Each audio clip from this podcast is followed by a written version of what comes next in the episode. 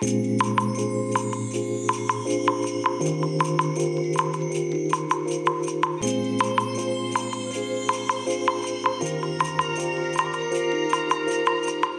いおはようございます。本日はですねえ9月8日木曜日でございます。車の中の気温は25.4度ですね。え天気はね曇りですね。えー、とね今日の朝方までどうもね雨が降っていたようなそんな感じの天気ですね路面がねまだねあんまりね乾いてない状態ですね、うんえーそれでですねあのー今朝ですねうん、今朝ですね。今朝未明と言えばいいんでしょうかね。あの、アップルが新しい iPhone と Apple Watch をね、発表しましたね。うん。まあね、でも私はね、今ね、えっ、と、携帯電話、スマートフォンはね、iPhone SE2 を使ってまして、なのでもう、1世代、2世代前っていうことですかね。まあ、今回のが当世代っていうことで考えると、1世代前、2世代前、2世代前ですよ。ね。で、バッテリーもね、だいぶね、えー購入した当時と比べると、ちょっとね、減り方が早くなってるかなというね、まあそんな状態ではあるんですけども、まあまだまだね、まだまだ、あのー電話機としてはね、まだ全然普通に使えるなという状態なので、まあ今回はね、機種変することもなく継続してね、えー iPhone SE2 を、えー使い続けようかなと思ってますけども、まあその円安がね、とにかくすごいですよね。えっ、と今142円だか3円だかなんか言っちゃったんですよね。143円かな？そう、えー143円まで到達してしまったのでねちょっととんでもない状況に今なってきましたよね。でねえっ、と去年の、えー10月の時点だと,、えー、と一番円高になってましたね。でこの時がね、えー、と103円20何銭とかなんかそんな感じなんですよ。うん、ですからまあ去年の10月と比べるともう40円円安になってるというね、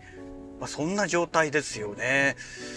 でねなんかねそういう目で考えながらねいろんなものを見ていきますといや物価がねすごい上がってるなというね実感がね、するようになりましたね。うんね、これが例えば極端な話今年の初め年明け頃ですね1月2月の頃と比べると今ではね全然金額が違うわけですよ。ねまあ一番わかりやすいのがね一番わかりやすいっていうのはあの私個人的にねえっ、と Zoom の F6 っていうね、えーこの32ビットフロート録音ができる6チャンネル収録できるあのーまあレコーダーがあるんですけどもえっ、とねは春春頃だったかなズームがね値上げをしたんですね。で値上げをする前はね実勢価格はねだいたいねえっ、と5万数千円5万7千とかそのぐらいだったかな？うん。ぐらいだったんですよ。それがね今ねもう7万数千ですよ。7万2 3千とかなんかそのぐらいだったかな？だから1万5千円ぐらいね値段上がっちゃってるんですよ。ね。えいやほんとこんなことだったらね F3 よりも先に F6 を買っとけばよかったかなと思ってねちょっとちょっとっていうかねかなり後悔してるんですけどね。いやー。円安恐るべしですよねでこのままね円安まだまだ進むんじゃないのかなっていう感じがするんですよ。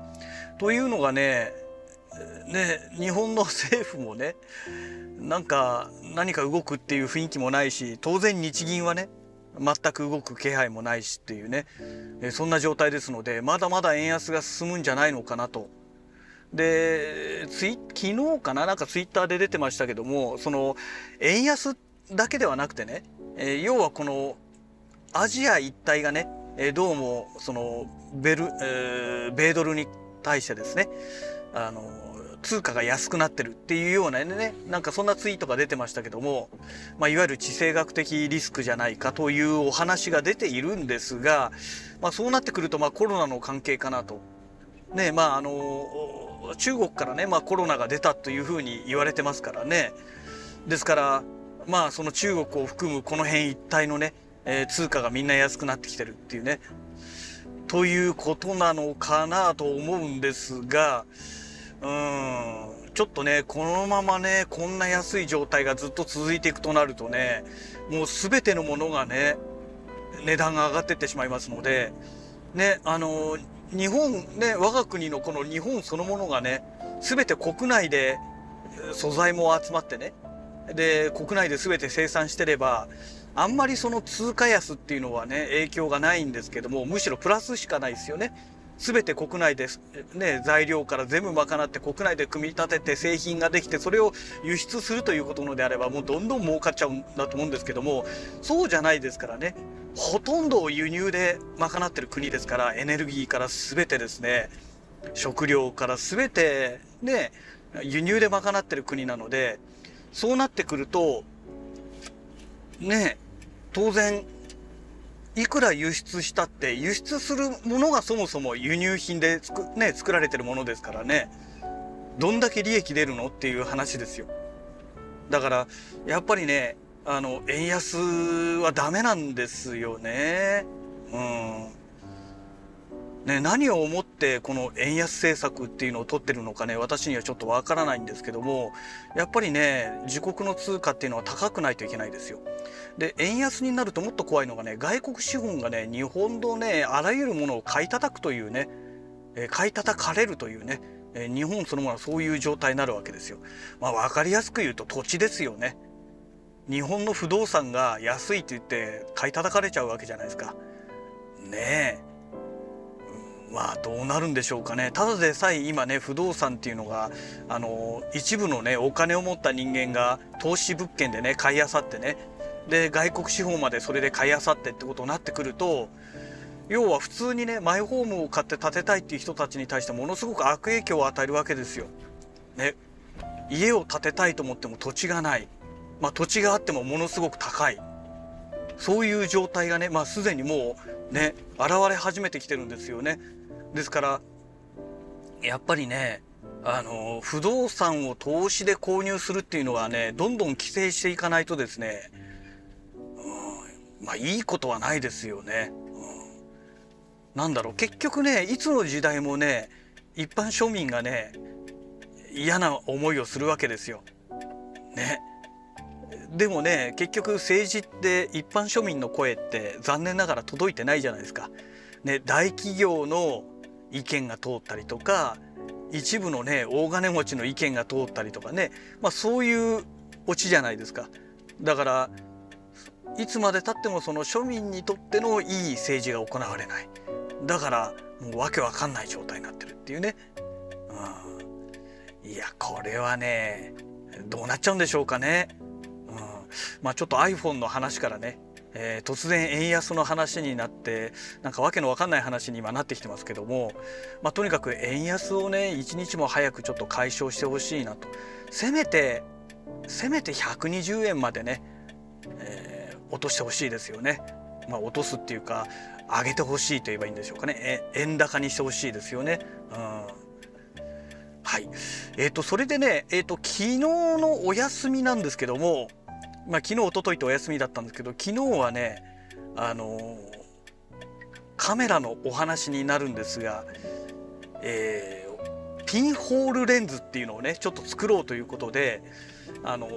まあ作り始めたんですね、まあ、作り始めたと言ってもね、えー、一昨日アマゾンでね、えー、富士フイルムの GFX100S のボディキャップをポチりまして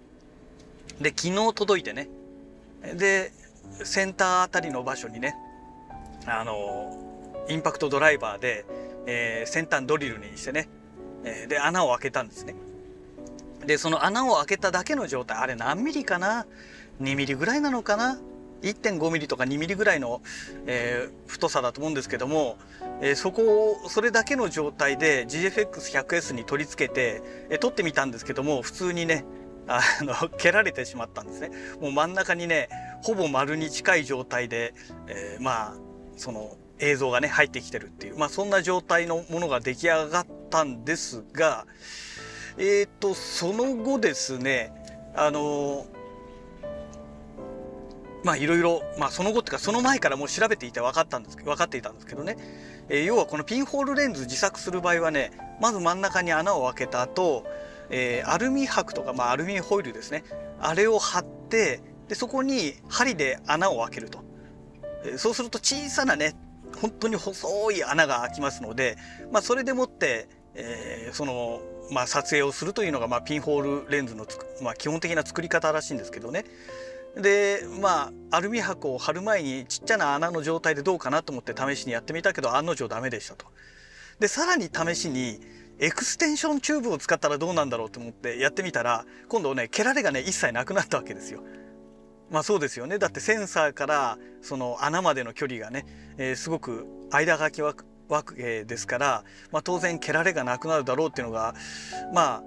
あなんとなく想像ができるかと思うんですけどもで実際そうでしたなんですけどもやっぱりねあのエクステンションチューブですから